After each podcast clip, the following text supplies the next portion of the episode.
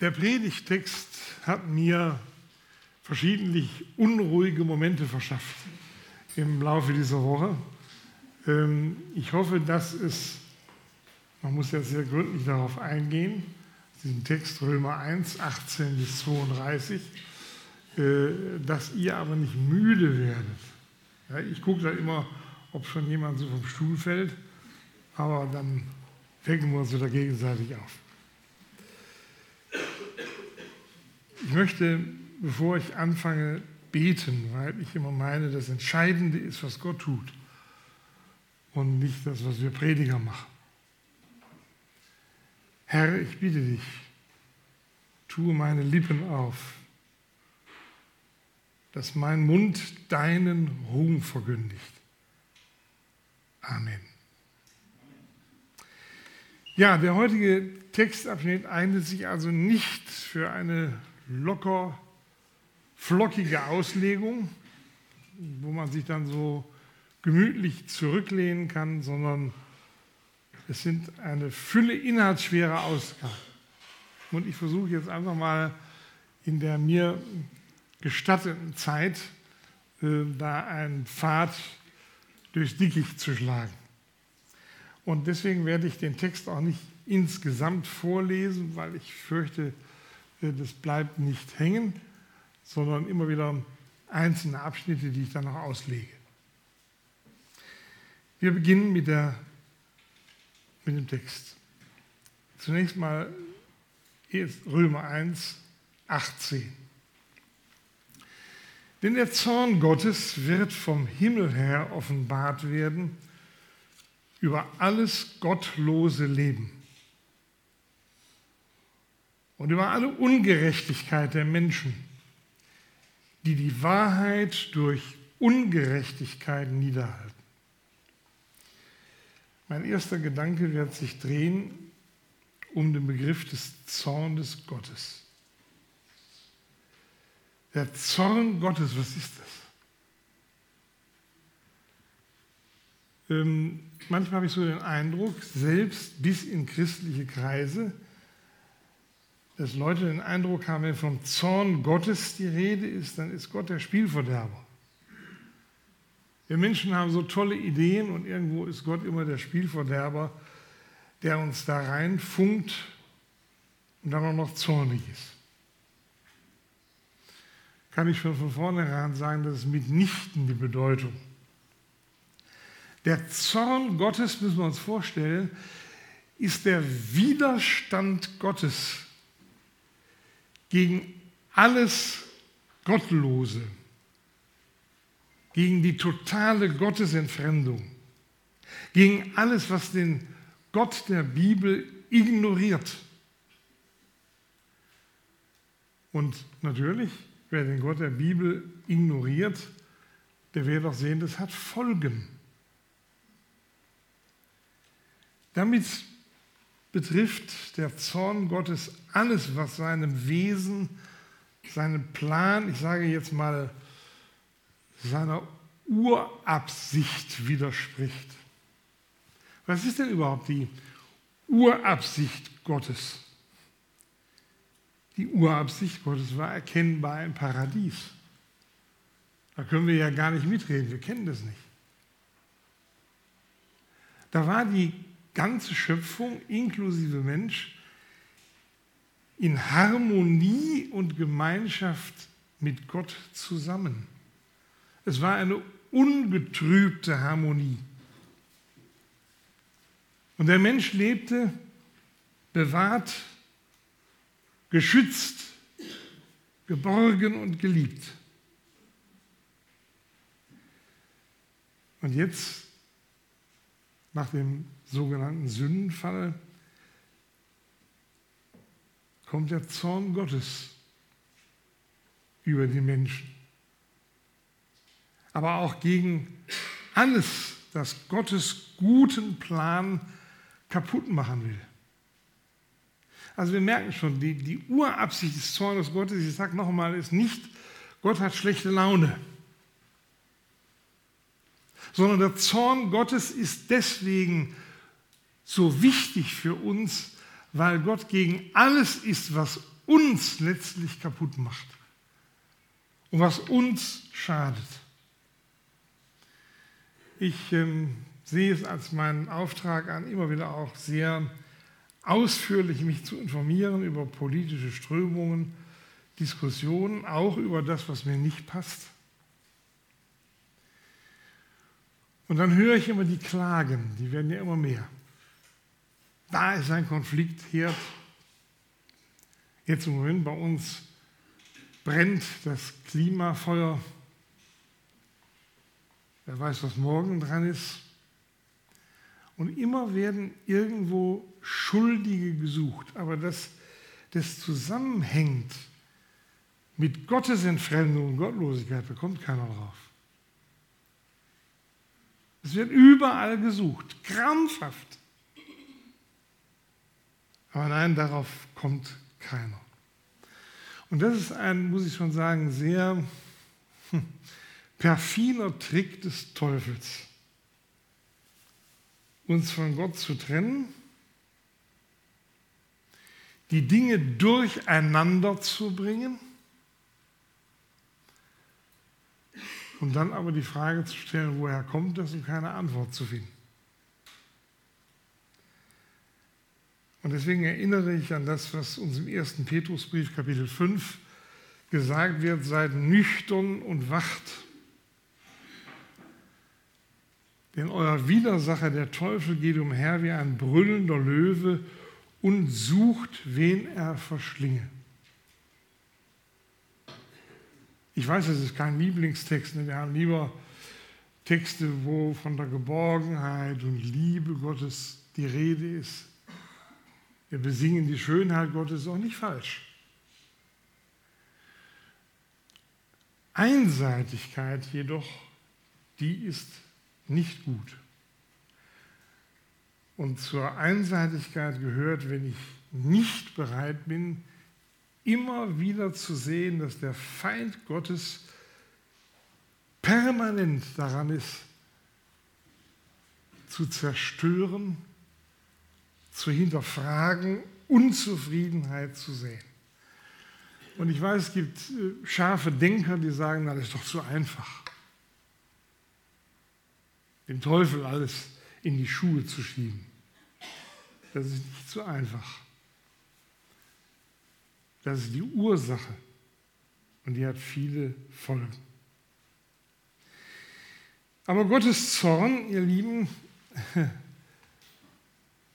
ist für unsere Rettung geradezu notwendig. Jetzt stellt euch mal vor, Gott würde sagen, naja, ist ja nicht so schlimm. Lassen wir mal laufen. Wir werden nachher noch ein paar Konkretionen anzusprechen haben. Aber ich sage jetzt mal pauschal, ich lasse alles laufen.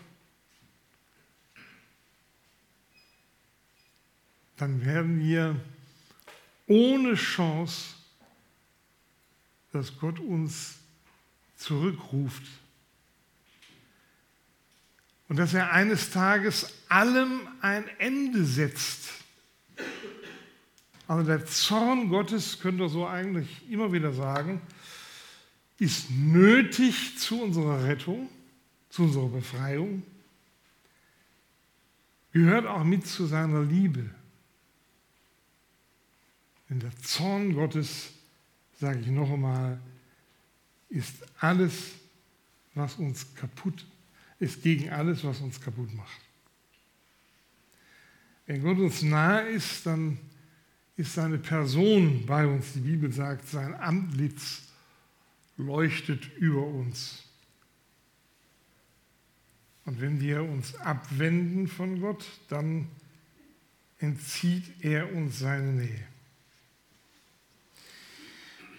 Nun, der Zorn Gottes, ähm, sollte man das nicht besser auf dem Kornimonplatz oder sonst wo den Leuten deutlich sagen? Wir sind doch Gläubige hier. Also trifft es uns oder die anderen? Ich denke, es geht immer zuerst auch an die Gemeinde, an mich ganz persönlich. dass ich mir klar mache, der Zorn Gottes steht auch über meinem Leben da, wo ich weggehe von ihm. Wo ich meinen Stiefel lebe, meinen Willen absolut setze. Das macht uns kaputt. Das macht uns müde. Das macht uns satt. Deswegen mal auch erst in der Gemeinde drüber nachdenken. Und da kann man auch mit anderen Menschen sprechen, wenn man sich selbst darunter stellt, was das bedeutet. Der zweite Punkt, der mir wichtig ist in dem Zusammenhang, ehe wir zu den Konkretionen kommen, ist der Wille Gottes. Denn was von Gott zu erkennen ist, sagt unser Text, ist unter ihnen, unter den Heiden, offenbar. Denn Gott hat es ihnen offenbart. Denn sein unsichtbares Wesen, das ist seine ewige Kraft und Gottheit, wird seit der Schöpfung der Welt, wenn man es wahrnimmt, ersehen an seinen Werken, sodass sie keine Entschuldigung haben.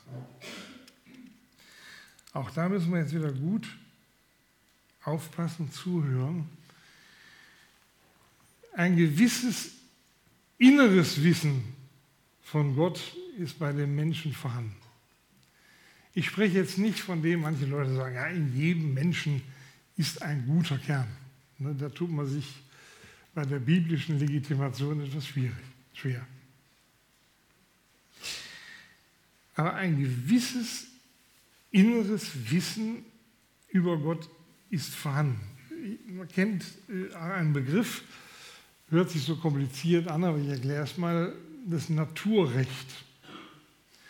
Und wenn man im Wörterbuch nachguckt oder Wikipedia oder sonst wo, dann wird erklärt, Naturrecht ist ein Recht, das unabhängig von der gesetzlich fixierten Rechtsauffassung unter Umständen in der Vernunft des Menschen begründet ist. Also, wie kann das sein? Ganz praktisch. Mir ist schon aufgefallen, ich treffe mich mit Leuten, die nicht gläubig sind und das auch ganz bewusst sagen. Und plötzlich an irgendeinem Punkt sagen sie, habe ich schon oft erlebt, ha, vielleicht ist da doch irgendwo ein höheres Wesen. Oder jemand ist begeistert von der Natur, sieht was ganz Schönes und sagt dann sehr nachdenklich, ha, vielleicht ist da doch jemand, der lenkt. Also es gibt in uns, sage ich noch einmal, eine Ahnung, wenn wir auch nicht gläubig sind, dass da etwas ist, das ordnend eingreift und vorhanden ist. Habe ich neulich noch gehört, ein Künstler, ich habe leider den Namen vergessen, wurde im Deutschlandfunk interviewt. Und der hat das so deutlich gemacht. Ich glaube, bei dem war das der ausschlaggebende Punkt, dass er in einer Kirche war. Und plötzlich irgendwo sagte er, wenn ich das so sehe, und ich denke jetzt an die Erhabenheit eines höheren Wesens, da könnte was sein.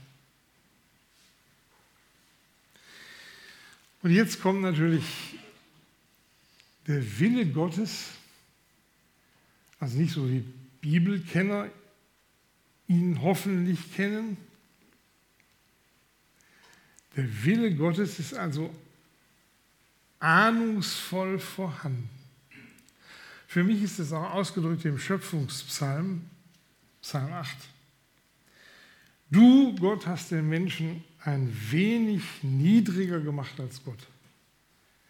Mit Ehre und Herrlichkeit hast du ihn gekrönt. Wenn Gott eines Tages Gericht halten will, ich bin nicht sein Geheimsekretär, aber dann vermute ich doch sehr stark, dann wird er manche Entschuldigung hören. Ja, ich hatte keine Erkenntnis und wenn mir das jemand gesagt hätte und überhaupt. Und dann wird Gott diese Frage stellen. Ja, sage mal, du hast doch damals gesagt, da ist was, warum hast du nicht gesucht, gefragt? Du hättest die Chance gehabt.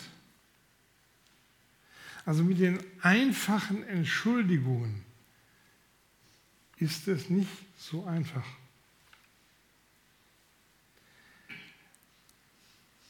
Die meisten Menschen ziehen aber, wenn sie innerlich berührt sind, weiter. Und gerade in unseren westlichen Hemisphären ist die Frage nach Gott überhaupt keine Frage mehr. Ich glaube, da muss man kein Pessimist sein, das ist so. Und das führt natürlich dazu, dass wir Menschen in die Irre gehen.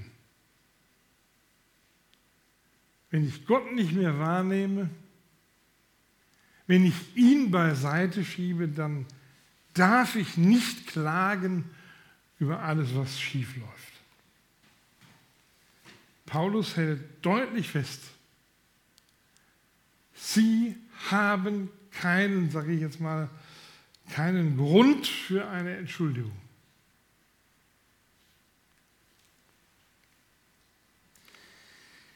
Und jetzt ist für mich noch ganz, ganz wichtig,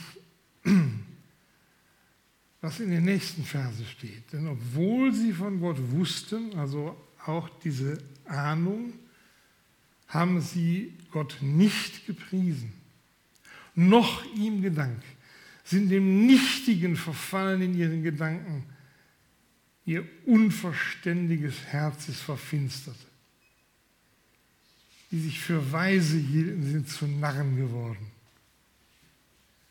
Und sie haben die Herrlichkeit des unvergänglichen Gottes vertauscht mit einem Bild gleich dem eines vergänglichen Menschen, der Vögel und der vierfüßigen und kriechende Tiere. Trotz allem also wenden sich die Menschen, ich sage mal, an die Torheiten der Philosophie. Was ist das? Ja, zum Beispiel denkt mal an die Esoterik und ihre Spielarten.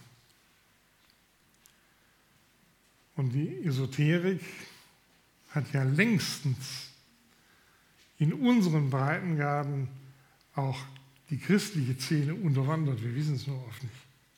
Es geht sehr schleichend, manchmal unerkannt, aber das ist so. Vor drei Tagen äh, sah ich eine Dokumentation und da waren Senioren um die 80, man höre und staune, die in Asien waren und äh, sie waren in Vietnam, fällt mir gerade ein. Und sie nahmen an einer Zeremonie buddhistischer Mönche teil. Sie brachten Opfergaben mit, Geschenk für die Mönche. Sie ließen sich segnen Sie ließen sich einen Segen zusprechen, den sie nicht verstanden. Und ich habe nur gedacht, was wäre gewesen, wenn ich diese Rentner angesprochen hätte in Deutschland. Du, komm mal zu uns in den Gottesdienst. Kannst dich segnen lassen. Sicher, einige hätten wahrscheinlich gesagt, machen wir. Einer war dabei, der hat gesagt, ich bin frommer Katholik, ich brauche den Gottesdienst jeden Sonntag. Aber das hier kann ja nicht schaden.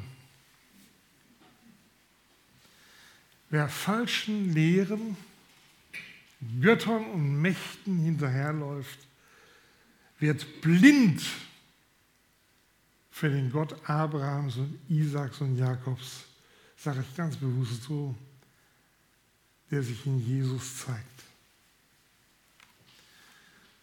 Und hier können wir wieder ins Neue Testament gehen. Paulus schreibt, 1. Korinther 1. Das Wort vom Kreuz ist eine Torheit, eine Idiotie denen, die verloren gehen. Aber für uns, die wir gerettet werden, ist es Gottes Kraft. Manchmal denke ich, wir Menschen sind an der Stelle naiv. Wir glauben den Klugheiten dieser Welt, auch meine eigene Zunft. Und leider auch viele Leute in den Landeskirchen. Also du kannst alles Mögliche machen, aber wenn du sagst, ich binde mich an Gottes Wort, das kommt nicht so gut an. Aber wenn man sich an Philosophien, an Klugheiten der Menschen bindet, dann meint man Beifall zu finden. Aber in der Kirche beispielsweise führt das zu fortlaufendem Erfolg. Das sage ich ganz deutlich, das sage ich auch da, wo ich in meiner Kirche zu tun habe. Die klugen Lehren menschlicher Philosophien klingen wie Siegesbotschaften, aber sind eigentlich, sage ich mal, Verliererbotschaften. Und das habe ich auch erlebt. Ich bin ja ein Spät-68er, 1949 geboren, also 70 Jahre alt.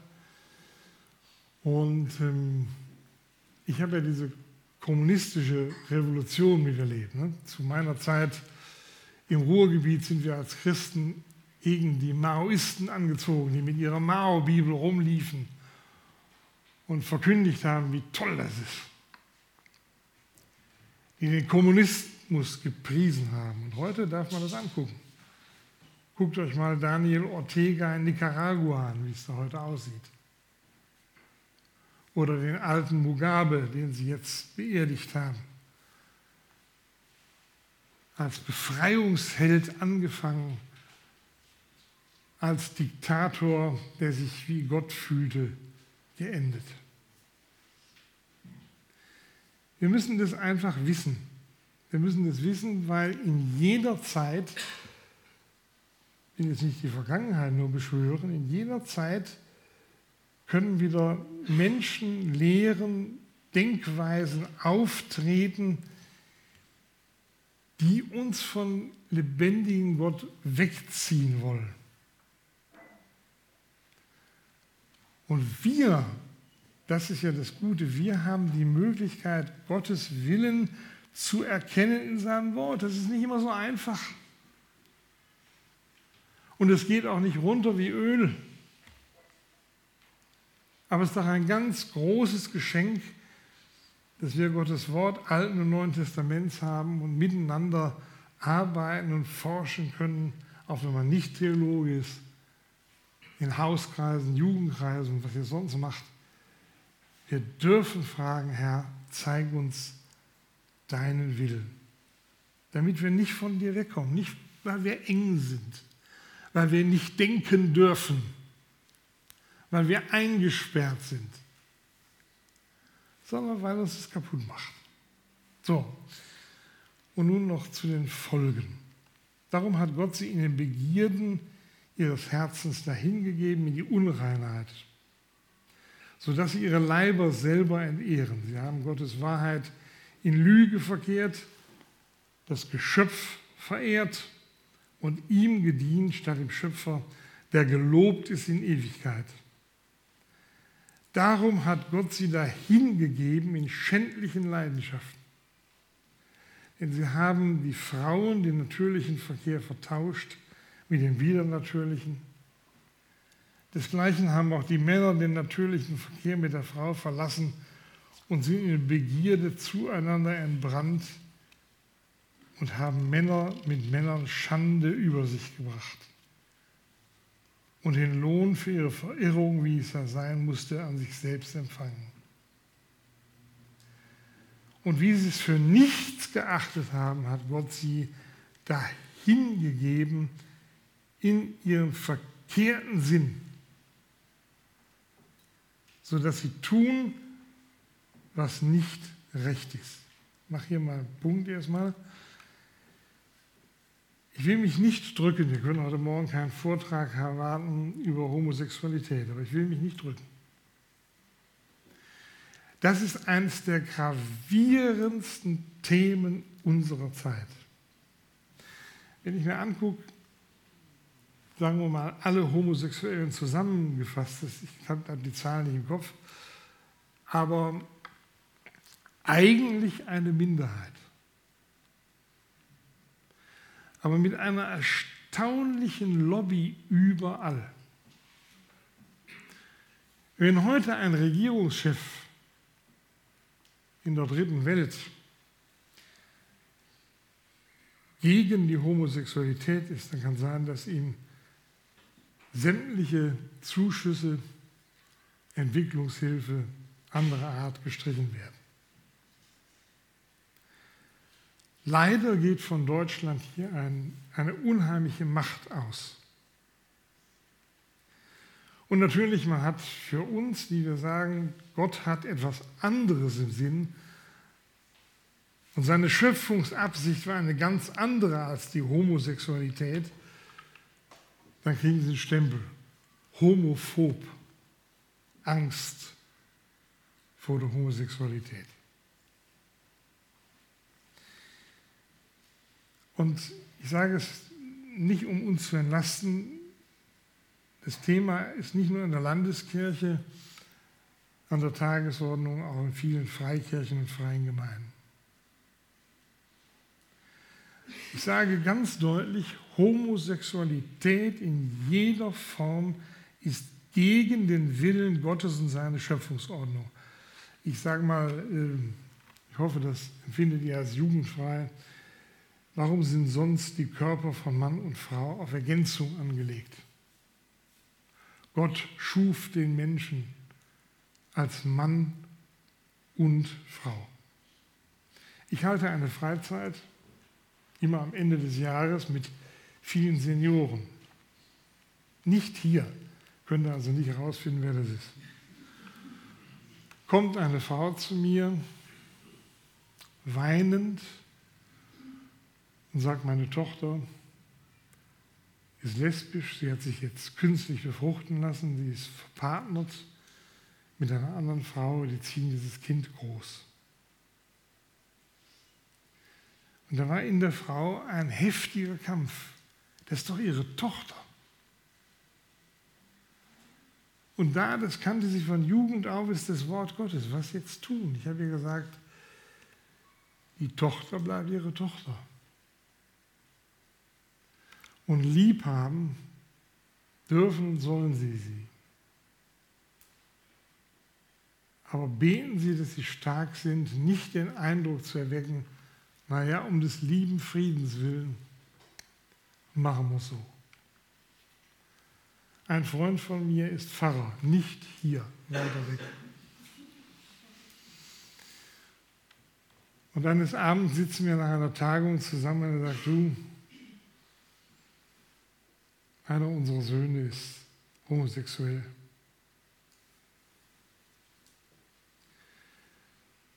Und Wochen später trat er in seiner Gemeinde vor die Gemeinde gesagt, Leute, Homosexualität ist Sünde.